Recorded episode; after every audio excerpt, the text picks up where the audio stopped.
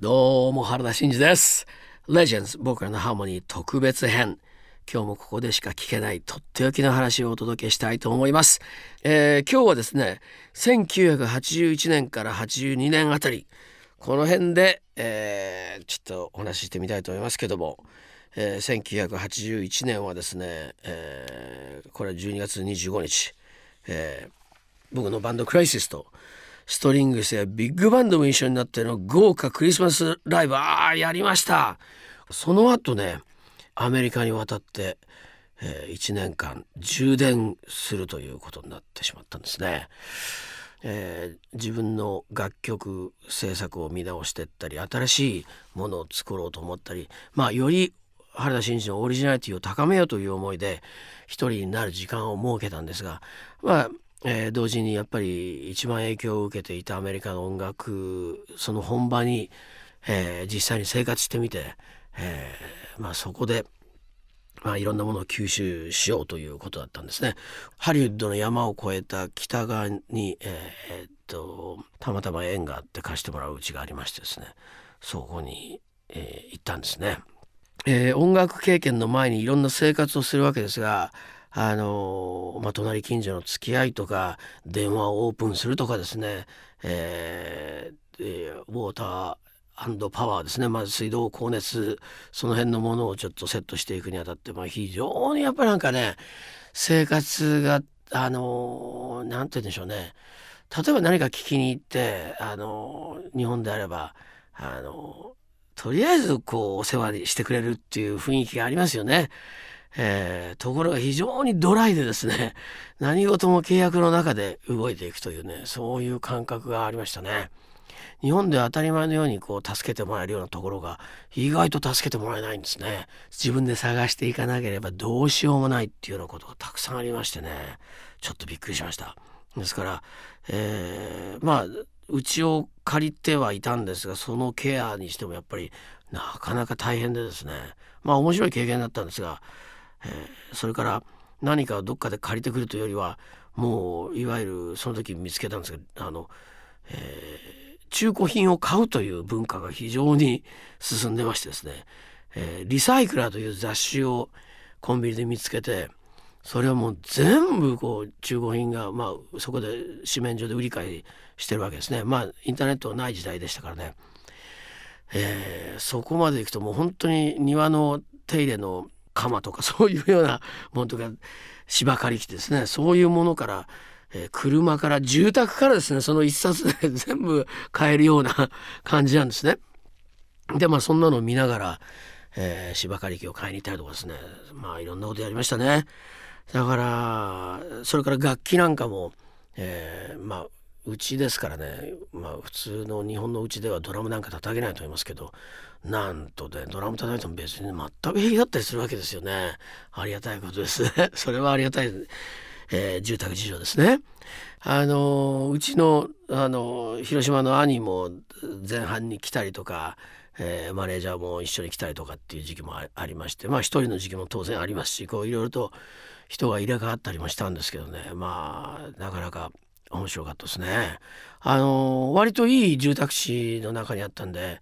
えー、それから夜景も素晴らしい場所にあったもんですからね。あのまあでもアメリカなんで治安とか悪いのかなと思って、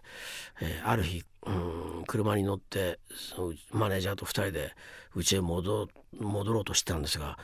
えー、これはちょっと割と有名な話なんですけどねえー、バンがね後ろからつけてくるわけですよずっと明らかにつけてくるわけですねそれで気が付いたら1台が前へ僕の車の前に入りましてね前後挟まれちゃったんですよ。これなんじゃこりゃっていう感じになってどう考えてもなんかこう企んでるような感じなんですね。それでこれはまずいと思いながら、えー、ずっと最後デッドエンドまあ道がなくなるとこまで、えー、行くその一個手前が最終コーナーで最後の住宅地の,、まあ、あの側道に入っていくわけなんですがでやっとこさその道まで来ましてすぐ入って、えー、うちの前まで行ったんですけどねそしたら彼らはそのままデッドエンドまで行ったというわけですね。だからちょっと本当にビビってたんですが、まあ多分よく考えてみると最後そのデッドエンドまで行って夜景を見に行ったグループなのかなとも考えられるんですがでもねちょっとなんかねえー、まあからかわれていたのかもしれないですね。でもまあちょっと考えてみてください。非常にねその当時は治安があんま良くない感じでしたからちょっとビビりましたね。はい、えー、ロサンゼルスというとメキシコからの人たちが多いんですね。だからもうそのアダルトスクールに行ったんですけどね周り日本人誰もいないんですね。メキシコ人ばっかりなんですよ。それで、カルチョバール、コートマリカキョラーラとかなんかいろいろ言ってるわけなんですけど、さっぱりもう見当もつきませんしね。もう、あの、すいません、もう全く意味不明な、えー、そんな雰囲気もないようなね、スペイン語で今言ってみたんですけど、まああの、全く通じなくて、えー、まあそれでもしばらく行ってみてですね、えーまあでも結局何で英語を覚えていったかっていうとですね、えー、日本から買ってった教材があったんですよね。割とこう簡単なところから、えー、ビジネス英語の部分に少し入るぐらいまあ中級でしょうね。その英語のまあ教材を意識16巻ぐらいまであったんですがそれを買ってったのをまあそうですね時間がありますからその日々の生活の中に組み込んでそれを全部やりきったんですよ。でそれが多分ね 一番なんか実力を上げてくれたっていう感じがしますね。で同時にアメリカの生活の中にいますから使わなきゃどうしようもないということはあって日々の生活もありますしね。まあそういう中でね本当に、えー、まあある程度のレベルを作り上げていったのかなという気はしますが、まあ、それから日本に帰ってきてからも、えー、そうですね海外の方と交流する機会も多かったので、まあ、やっぱり使わなきゃダメですよね言語っていうのはね。えー、まあその時せっかくロサンゼルスにいましたからねスペイン語とかをもうちょっとできたらよかったですよね。まあ本当に後になってメキシコシティで、えー、国連の軍縮会議にまあ、そこに出させてもらえるなんていうことはね想像もつかなかったんですがそこでスペイン語がうまく喋れてるんですね。あのもっと本当にさらに盛り上がったんじゃないかと思うんですが。はい。まああのー、まあ、非常にそういう面白いアメリカでの生活をエンジョイしながら音楽に集中しながらの、えー、まあ1年半ぐらいの時間を過ごしたんですがということで、原田真二がお送りしてきたレジェンズ僕らのハーモニー特別編いかがでしたか？